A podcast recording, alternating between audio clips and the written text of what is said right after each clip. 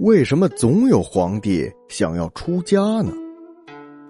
不愿当皇帝，却想当和尚，这听起来有些不可理喻。但中国历史上还的确就有这么几位皇帝，脱下了龙袍，换上僧袍，走下殿堂，走进庙宇。身为一国之主，先后几次舍身佛寺，再由陈辽用高价赎出。这种咄咄怪事的主角乃是梁武帝萧衍。萧衍，兰陵人，公元五百零一年发兵攻入建康，灭齐，建立梁朝。他原来信奉道教，但称帝三年后便下诏宣布自己舍道是佛。他广建佛寺，仅京城建康一处寺院就多达五百余所，僧尼十万余人。他本人也被称为了皇帝菩萨。由于他的倡导，汉地的僧尼改变了原来十三敬肉的习惯。几次北伐失败以后，以博取美名，他曾多次出家当和尚。只是他当和尚纯粹是作秀，并非真的是皈依佛门。公元五百二十七年。萧衍到当时健康最大的僧侣有数千人的同泰寺进香时，忽然脱下龙袍，说要做和尚，说是舍身佛寺为国家祈福。不过三天以后，他就灰溜溜的回去了。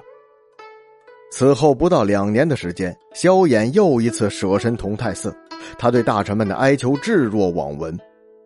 两个多月以后，大臣们终于明白了皇帝的心意，给同泰寺捐钱。于是，大臣们在捐了一亿钱之后，才把他赎了出来。此后，萧衍又去舍身了两次，每次都以身价一亿钱让大臣给赎回来。公元五百四十六年三月，年近八十岁的萧衍又进了同泰寺去讲《三会经》。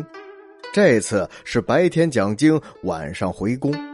一个月后，同泰寺着了一场大火，庙里的泥像和佛像、画像都烧光了。公元五百四十八年，叛东魏降梁的侯景发动兵变。第二年，梁武帝在饥饿和疾病中凄凉的死去。历史上当过和尚的皇帝，如梁武帝。明太祖是人所周知的事儿。据说唐朝还有一位鲜为人知，那就是唐玄宗李忱。他是否真的做过和尚，至今仍然还有争论。唐玄宗脚有作为，有小太宗之誉。野史记载，李忱是唐宪宗李纯的小儿子，因为有才能。就深遭他那两个做皇帝的侄儿唐文宗、唐武宗的妒忌。唐武宗登基后，曾派人将光王李忱抓来，禁在厕所里。有个叫裘公武的宦官，假意借口以杀死光王，而将其送出皇宫。李忱削发乔装为僧，最后在浙江盐官镇国海昌院当了一个小沙弥。方丈齐安还替他取名为琼俊。几年以后，武宗病死，李忱返京当了皇帝。他不忘方丈恩德，赐其悟空国师的谥号，并将禅院扩建，取名为齐峰寺。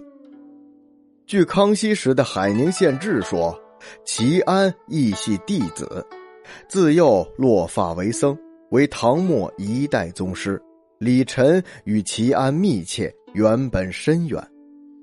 正史中也有些蹊跷，比如在《旧唐书》中就记载有宣宗在当光王时，为了避祸，假装痴呆；文宗、武宗常常在宴会上把他当作笑料等语句。接着又云，宣宗皇帝气识深远，久历艰难，备知民间疾苦，让世人产生了疑问。此话从何而来？武宗病死不几日，唐宣宗便即位，时间仅仅相隔了十余天，宦官们为何那么容易就找到他呢？此外，宣宗恩怨分明，他即位后为何不对武宗进行任何报复呢？看来唐玄宗是否当过和尚一事，仍然需要后人的一番探究啊。